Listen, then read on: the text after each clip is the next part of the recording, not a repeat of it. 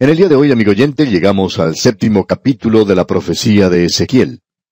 Dijimos en nuestro programa anterior que los juicios no son limitados nada más que a Jerusalén. Hasta el capítulo cinco teníamos en vista a Jerusalén, pero comenzando con el capítulo seis, toda la tierra se tiene en vista. O sea, toda esa tierra se tiene en vista. Hay dos mensajes que son presentados aquí y ambos mensajes comienzan con Vino a mí palabra de Jehová diciendo. Así es que el profeta está dando a la gente lo que Dios tiene que decir.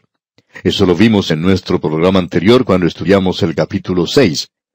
Ahora el segundo mensaje comienza aquí en el capítulo siete, versículo uno, donde dice, Vino a mí palabra de Jehová diciendo. Lo que tenemos aquí es algo un poquito diferente a lo anterior. Antes teníamos el juicio que iba a caer sobre esa tierra, y seguramente sobre la gente de esa tierra porque ellos estaban envueltos en esto. Y la tierra de Israel era la nación de Israel, y son siempre considerados juntas por la palabra de Dios. Otro elemento ha sido agregado y se expresa en el versículo 12 de este capítulo 7 de Ezequiel, donde dice, El tiempo ha venido. Ahora, esta es la profecía de la destrucción final de esa tierra y de Jerusalén. Ellos van a ir ahora a la cautividad.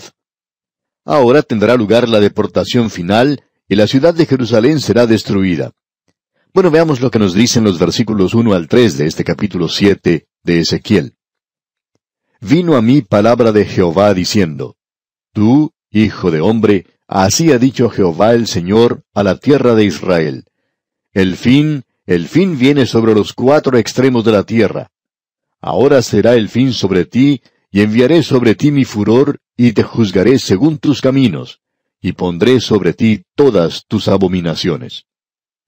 Notemos que Dios dice aquí, y te juzgaré según tus caminos. Es decir, el juicio será de acuerdo, o el castigo, digamos, será de acuerdo al crimen. Así es que se presenta la pregunta de cuán grave es el haber profesado ser un testigo de Dios o un hombre de Dios y llegar a ser falso, o llegar a apartarse de él. Cuán serio es hoy el ser un miembro de una iglesia y no ser salvo. Esto es hablar directamente y poner el dedo en la llaga, ¿no le parece, amigo oyente? Ya he dicho esto con anterioridad, que preferiría ser un otentote en un oscuro rincón del África, inclinándome a un tótem, a un poste totémico, que el ser miembro de una iglesia y sentarme de domingo a domingo en ese lugar profesando ser un creyente y ni siquiera llegar a conocer a Jesucristo como mi Salvador. Amigo oyente, no nos vamos a poner a discutir en cuanto a lo que Dios hará con los hotentotes. Creemos que el Señor tiene sus planes, así es que no vamos a hablar en cuanto a eso. Queremos hablar, sí, acerca de los miembros de la iglesia, porque de esto es de lo que se quiere estar hablando aquí, que correspondería a esto en su día. Es decir, que él no tiene opción alguna. Y su responsabilidad es grande porque él ha escuchado la palabra de Dios. Y esta gente le ha dado la espalda a esto. Y usted, amigo oyente, si usted rechaza a Cristo y a la palabra de Dios, sería mejor que no escuchara esta transmisión. Esto es algo terrible de decir de nuestra parte, pero tenemos que ser honestos.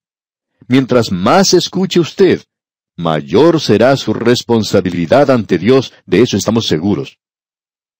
Luego en los versículos cuatro al nueve de este capítulo siete leemos, Y mi ojo no te perdonará, ni tendré misericordia.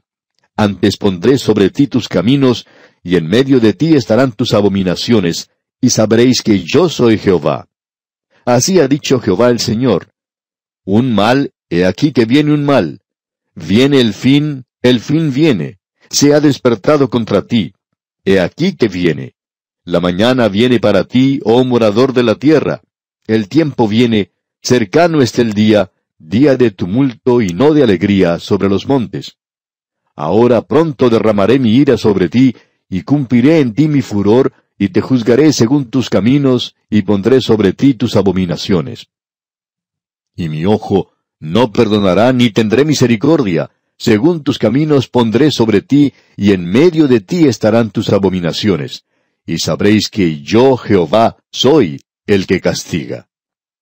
Aquí tenemos un pasaje de las Escrituras realmente tremendo. Y nos atrevemos a decir que hay muy pocas personas que se atreven a tratar con esta sección de la palabra de Dios. Este, para muchas personas, es un pasaje completamente en blanco. Ahora alguien quizá diga, bueno, eso pertenece al Antiguo Testamento y es diferente. Bien, amigo oyente, este lenguaje utilizado aquí es algo suave si uno lo compara con lo que se dice allá en Apocalipsis. Y luego uno puede leer lo que el Señor Jesús dijo en cuanto a los líderes religiosos de su día, allá en el capítulo 23 del Evangelio según San Mateo y en otros lugares. Amigo oyente, lo que Ezequiel está diciendo es algo suave en comparación con esas otras declaraciones y las otras se encuentran en el Nuevo Testamento. Anteriormente hablamos de un joven judío que quería dejar de lado al Dios Santo. ¿Por qué? Porque él no podía reconciliar a Dios con el hecho de lo que sucedió con los seis millones de judíos. No vamos a entrar en ningún detalle en cuanto a esto, pero queremos decir lo siguiente, que eso debería ser una advertencia hoy para la iglesia de Dios. ¿Juzgará Dios? Amigo oyente, lo interesante de notar aquí es que sí lo hará. Es por eso que el apóstol Pablo dijo, Conociendo pues el temor del Señor, persuadimos a los hombres. Hay muchas personas hoy que están, por así decir, jugando a la iglesia. No existe esa eh, dedicación completa al Señor Jesucristo en el presente. Y esa es una tragedia del tiempo en que vivimos. No es el problema de que no haya suficientes miembros en las iglesias y que no haya creyentes en el presente.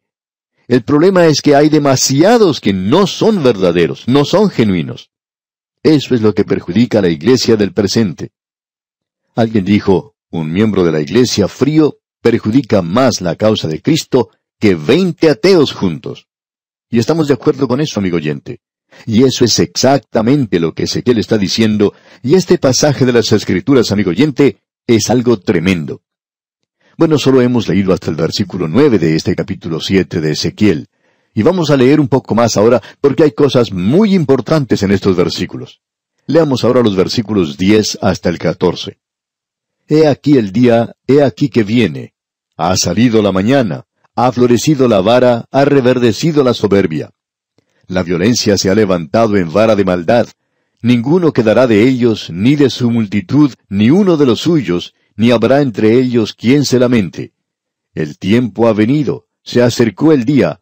El que compra no se alegre, y el que vende no llore, porque la ira está sobre toda la multitud porque el que vende no volverá a lo vendido, aunque queden vivos, porque la visión sobre toda la multitud no se revocará, y a causa de su iniquidad ninguno podrá amparar su vida.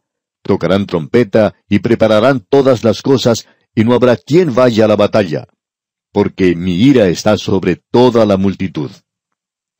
Una de las cosas que caracterizaba a esta gente era que ellos se quejaban o protestaban mucho. No querían ir a la guerra eran un montón de pacifistas. Se negaban a mantenerse firmes por aquello que era lo justo y lo correcto. Y amigo oyente, luego llegó el juicio. Entró el enemigo, y el enemigo no tenía ninguna de esas nociones tontas en cuanto al pacifismo. Ya hemos mencionado lo que Chesterton dijo. Esta es la edad del pacifismo, pero no es la edad de la paz. Los hombres hoy están cansados de la guerra, eso es seguro. Pero mientras haya iniquidad en el corazón humano, Dios ha dicho que no habrá paz. Eso lo vimos tres veces allá en el libro de Isaías. Ahora en el versículo 13 que acabamos de leer, leíamos, y a causa de su iniquidad ninguno podrá amparar su vida. Estamos avanzando rápidamente en este capítulo, y ahora vamos a ver lo que dice la primera parte del versículo 19. Arrojarán su plata en las calles, y su oro será desechado, ni su plata ni su oro podrá librarlos en el día del furor de Jehová. Esa declaración es algo interesante. Nosotros pensamos que el dinero que se gasta en cantidades astronómicas a través de este mundo para obtener la paz no ha hecho nada de bueno, sino solo eso, gastar mucho dinero. Parecería que el dinero entonces no es la solución a los problemas de la vida. Es algo muy cómodo tener un poco de dinero, por supuesto, pero eso no va a resolver los problemas de la vida. Y eso es lo que Dios le está diciendo a esta gente. Ellos pensaban que el dinero que ellos habían acumulado los iba a proteger. Pero eso no era así. Leamos entonces los versículos 19 al 22 de este capítulo 7 de Ezequiel. Arrojarán su plata en las calles, y su oro será desechado. Ni su plata ni su oro podrá librarlos en el día del furor de Jehová. No saciarán su alma, ni llenarán sus entrañas, porque ha sido tropiezo para su maldad. Por cuanto convirtieron la gloria de su ornamento en soberbia, e hicieron de ello las imágenes de sus abominables ídolos, por eso se lo convertí en cosa repugnante. En mano de extraños la entregué para ser saqueada, y será presa de los impíos de la tierra, y la profanarán. Y apartaré de ellos mi rostro, y será violado mi lugar secreto, pues entrarán en él invasores, y lo profanarán. Ahora esto es tremendo, pero si usted quiere leer algo que es aún más tremendo que esto que vendrá, puede leer los capítulos 18 y 19 del libro de Apocalipsis. Allí se menciona la destrucción de la Babilonia comercial, el día cuando los hombres confiaban en los negocios de las grandes corporaciones y en el mercado de valores. La gente dependía de los hombres de negocios que les decían que todo iba a resultar bien. Pero no fue así. Eso no los salvó. No los libró en la época cuando necesitaban liberación. Es por eso que decimos que este pasaje es algo tremendo, amigo oyente. Ahora, en los versículos 23 y 24, tenemos un cuadro de lo que es la actualidad en muchos países. Leamos estos dos versículos. Haz una cadena, porque la tierra está llena de delitos de sangre, y la ciudad está llena de violencia. Traeré, por tanto, los más perversos de las naciones, los cuales poseerán las casas de ellos, y haré cesar la soberbia de los poderosos, y sus santuarios serán profanados. Hay personas que dicen que Dios no permitiría que una nación destruya a otra, que dice ser cristiana.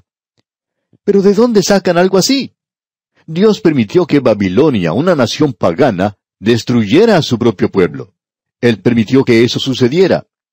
El pensar que uno puede refugiarse detrás de algo imaginable es una de las posiciones más falsas que uno pueda tener. ¿Puede caer nuestra nación? Cualquiera de ellas. Y la gente dice, no, nosotros estamos enviando misioneros, somos buenas personas, somos gente muy amable. Sin embargo, amigo oyente, uno no puede andar por las calles solo. Hay violencia, hay crímenes.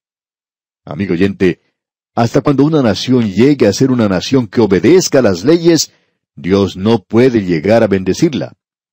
Eso es lo que él dice aquí. Amigo oyente, la gente no lee el libro de Ezequiel prefiere leer el capítulo 14 del Evangelio según San Juan. Y no queremos que nos entienda mal, amigo oyente. A mí me gusta mucho leer también el capítulo 14 de Juan. Pero recuerde, amigo oyente, que el capítulo 7 de Ezequiel también se encuentra en la Biblia. No sabemos de dónde salió esa idea de que un capítulo es más importante que el otro para leerse. Lo que podríamos hacer es dar el mismo tiempo al capítulo 7 de Ezequiel y dejar que él presente su caso.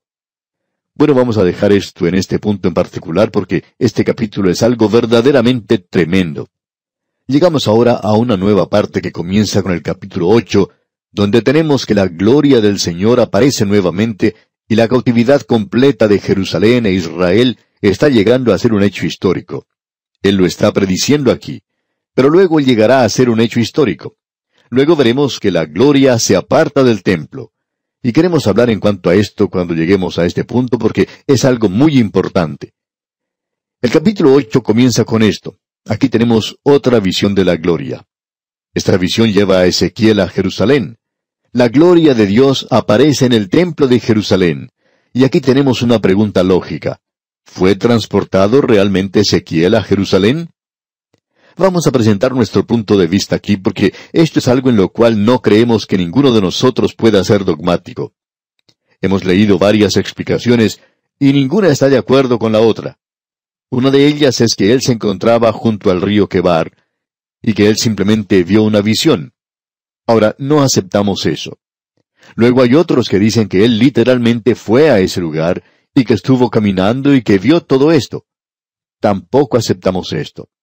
Creemos que eso es algo similar a la experiencia que el apóstol Pablo tuvo. Usted recuerda que él dijo que él había sido llevado hasta el tercer cielo. Y nosotros pensamos que eso ocurrió cuando él fue apedreado en Listra, en el país de los Gálatas. Él fue dejado por muerto porque estaba muerto. Dios le resucitó a él de entre los muertos. En ese período, él fue llevado al tercer cielo.